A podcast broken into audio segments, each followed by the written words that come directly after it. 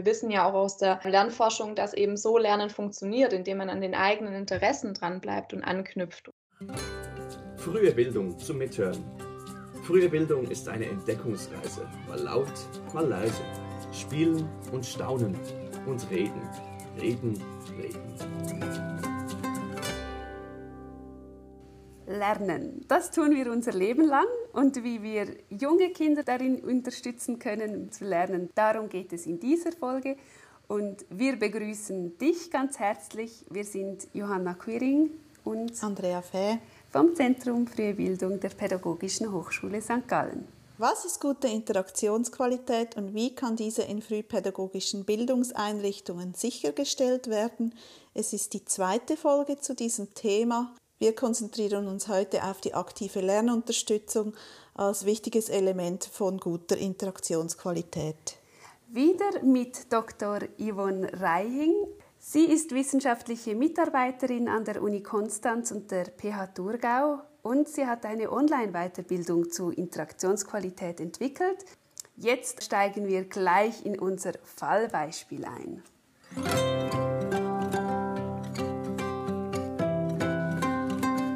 Kinder spielen draußen im Garten, es herrscht Nieselregenwetter.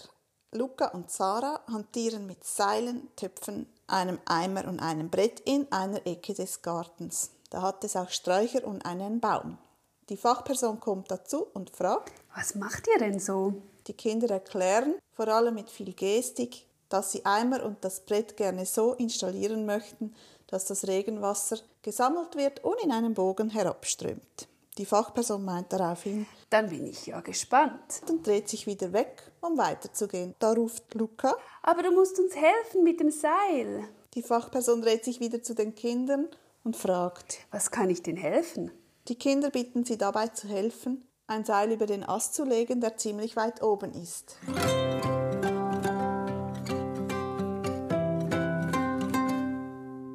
Wenn wir mit den Kindern in der Situation stecken, da müssen wir relativ schnell reagieren. Jetzt haben wir aber den Luxus, dass wir mal von außen auf eine Situation blicken können und ganz in Ruhe überlegen können, ja, was steckt denn für Lernpotenzial für die Kinder in dieser Situation und wie könnten wir sie dabei unterstützen, das eben auch auszuschöpfen. Wir wissen in Bezug auf die Interaktionsqualität, dass äh, zwei starke Bedingungen gegeben sind in diesem Beispiel. Also die Beziehung der Fachperson zu den Kindern besteht. Die Kinder fragen die Fachperson, aktiv an, ob sie mit ihnen das tut. Das zeigt uns etwas aus, dass die Beziehung steht.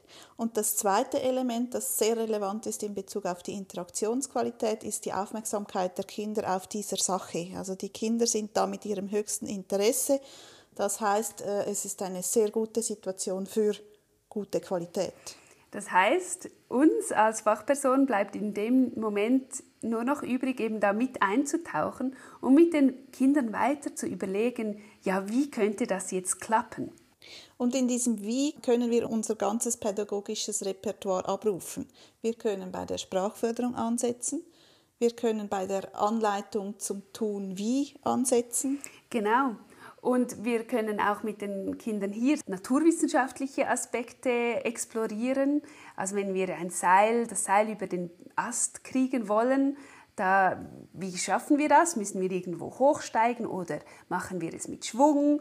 Ähm, was passiert denn, wenn das Seil über den Ast gelegt wird? Ja, dann haben wir plötzlich eigentlich nur noch die halbe Länge des Seils, weil ähm, ja, die, eine Hälfte geht hoch und die andere wieder runter vom Ast. Das heißt, das Seil muss genügend lang sein und das alles brauchen wir den Kindern nicht zu erzählen, sondern wir können das Schritt für Schritt mit ihnen gemeinsam ausprobieren. Die erwachsene Person ist die kompetentere Person, die das Kind dadurch dann natürlich aber auch in seiner Entwicklung weiterbringen kann. Dass eben die Fachperson das Kind ins Zentrum stellt und versucht auch, das ist auch ganz wichtig, zu sehen, wo steht das Kind in seiner Entwicklung und dann eben versucht es in seiner Entwicklung ein Stück weit auch weiterzubringen. Quasi wie in die Zone der nächsten Entwicklung. Dazu ein Beispiel. Eine Fachperson und ein Kind sitzen gemeinsam am Boden, sie haben Konstruktionsmaterialien vor sich und es geht im Gespräch um Autos und um den Motor im Auto. Hören wir doch mal rein, wie sich das Gespräch entwickelt. Dann ist Und wo ist dann der Kofferraum? Ähm, um beim Motor aufgemacht. Der ist bei eurem Auto hinten, wo der Kofferraum ist? Ja. Also ich kenne das so, dass der Motor vorne ist beim Auto, aber bei den Rennautos, da ist der Motor schon hinten. Ja. Möchtest du ein Rennauto bauen? Ja. Ah, okay, dann bauen wir ein Rennauto. Ja, ganz cooles. Die Fachperson geht hier voll und ganz auf das Interesse des Kindes ein, nimmt die Äußerungen des Kindes ernst und bringt ihrerseits ihr Wissen ein, und so kommen sie zum Beschluss, dass sie ein Rennauto bauen wollen. Und zwar nicht einfach, weil es gerade Spaß macht, sondern weil eben dort beim Rennauto der Motor hinten ist. Dass das Kind mit der Entwicklung dieses Gesprächs zufrieden ist, haben wir ganz am Schluss der Sequenz gehört. Das Gespräch stammt aus einem Video der Uni Graz aus dem Projekt 10 Schritte zur reflektierten, alltagsintegrierten sprachlichen Bildung. Und wenn Sie den Dialog in voller Länge anschauen möchten, wir haben das Video in den Show Notes verlinkt. Welche Kompetenzen brauchen wir als Fachpersonen nun, um Kinder so in der Zone der nächsten Entwicklung zu fördern? Yvonne Reing hat auch betont, dass wir Wissen brauchen über die Entwicklung des Kindes und dass wir zweitens in der Situation erkennen müssen, wo steht das Kind jetzt gerade, um dann den nächsten Entwicklungsschritt anzusteuern. Eine weitere Kompetenz ist, das haben wir in der letzten Folge kurz gestreift, zu erkennen, wann findet eine Interaktion statt, die großes Potenzial für Lernen hat das Allerwichtigste ist erstmal das Bewusstsein dafür, wie wichtig Interaktionen sind und wann Interaktionen stattfinden. Dass sie eben nicht in, nur in geführten Sequenzen stattfinden, sondern dass sie den gesamten Alltag ähm, bestimmen und im gesamten Alltag stattfinden, während Mahlzeiten, Übergängen, Freispiel. Eigentlich immer. Sobald die Fachperson in irgendeiner Weise in Kontakt mit den Kindern tritt, ähm, finden Interaktionen statt. Und dann eben natürlich auch die Wichtigkeit was für eine wichtige Rolle sie den gesamten Alltag über haben. Und ja, Interaktionen finden immer statt, aber nicht mit allen Kindern im gleichen Ausmaß. Also im Fallbeispiel haben wir sehr schön gesehen, im ersten Moment wollte die Fachperson schon weiter. Es ist eine Situation aus einem Kindergarten, wo eine Fachperson für sehr viele Kinder zuständig ist. Und es ist klar, dass man nicht immer überall eintauchen kann. Das möchte ich hier auch mal noch gesagt haben. Aber was eben auch schön zum Ausdruck kommt, die Kinder fordern es eigentlich ein von der Fachperson. Sie wollen, dass die Fachperson mit ihnen weiterdenkt. Und das machen längst nicht alle Kinder. Wir kennen alle diese eher selbstständigen oder ruhigeren Kinder, die eben nicht unbedingt auf einen zukommen. Es gehört zu unserer Professionalität, dass wir allen Kindern diese lernförderlichen Interaktionen ermöglichen. Und wie wir das erreichen können, damit beschäftigen wir uns jetzt. Da gibt es ganz verschiedene Methoden. Also wir haben ein Team beispielsweise, die haben sich eine Liste gemacht mit allen Kindern aus der Gruppe und über die Woche hinweg versuchen das abzuhaken, ob sie wirklich mit jedem Kind eine intensive Situation hatten. Und so helfen sie sich natürlich, die ruhigeren mehr im Blick zu haben, weil sie dann sehen können, okay, mit den Kindern, die oft fragen, hatte ich jetzt schon ganz viele Situationen und die, die eben nicht so zu mir kommen, die nicht so aktiv werden von sich aus, die muss ich auch im Blick haben und da muss ich auf die Kinder zugehen und da muss dann vielleicht ich auch in das Spiel mal reingehen oder ein Spiel initiieren, aber dass sie die einfach wirklich mehr im Blick haben. Es ist so, dass wir diese Interaktionen nicht immer herstellen, sondern dass sie passieren und es darum geht wahrzunehmen, dass diese Interaktion sich jetzt auftut.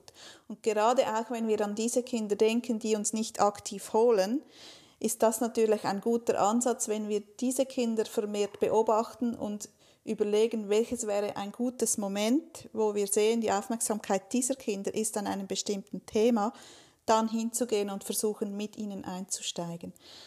Und dazu brauchen wir Raum, also weil wir haben ja unsere Alltagsstruktur und unsere Pflichten und Aufgaben und Schritte, die wir nun tun mit der Gruppe, mit Einzelnen. Und es braucht Raum und Möglichkeit, in dieser Situation, in diesem Moment mit den Kindern hinzugehen. Und wie man sich diese Freiräume im Alltag schaffen kann, Dazu sind wir im Gespräch mit Yvonne Reihing auf zwei mögliche Methoden gekommen.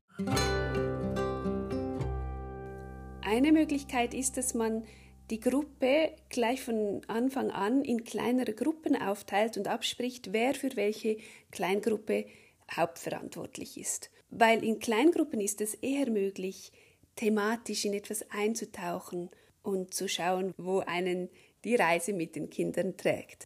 Eine andere Möglichkeit ist, ein Zeichen zu verabreden, wo man seiner Kollegin oder seinem Kollegen zeigen kann, hier entsteht gerade eine tolle Situation, ich bleibe mal hier bei diesen Kindern, kannst du bitte dich um den Überblick kümmern? Also es braucht ja auch jemand, der jeweils den Überblick behält. Das ist jetzt eher für den Kita-Alltag gedacht oder die Spielgruppe. Wenn man jetzt an den Kindergarten denkt, würde das bedeuten, dass man Team-Teaching-Situationen oder Situationen mit anderen Fachpersonen wie schulische Heilpädagogen etc. auch für das Freispiel plant. Also dass man gerne auch mal im Freispiel mehrere Personen ist, um eigentlich das gleiche Vorgehen zu wählen, zum Beispiel, dass man sich die Spielecken aufteilt oder eben diese Zeichen verabredet. Fassen wir zusammen.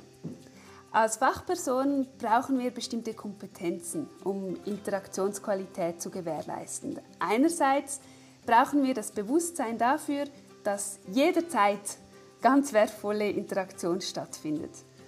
Und dann brauchen wir auch Wissen zur Entwicklung der Kinder und müssen erkennen können, wo steht das Kind und entsprechend dann auch reagieren und mit den Kindern in die Situationen eintauchen und da dann Sprachförderung betreiben, sie anregen, gedanklich etc. Und vor allem uns aber auch da von den Ideen der Kinder auch leiten lassen und einfach immer in der Zone der nächsten Entwicklung sie anregen.